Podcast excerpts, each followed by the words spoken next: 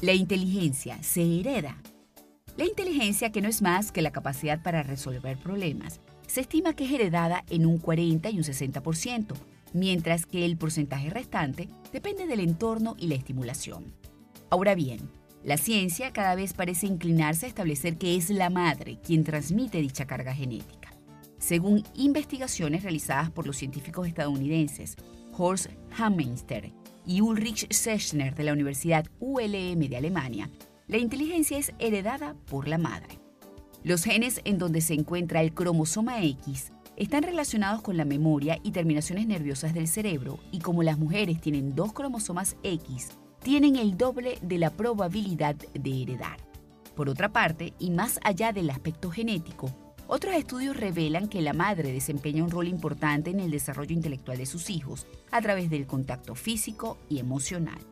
Por último, es importante señalar que el coeficiente intelectual con el que nacemos es importante, pero no determinante, pues si la inteligencia no se estimula a lo largo de la vida, se estancará.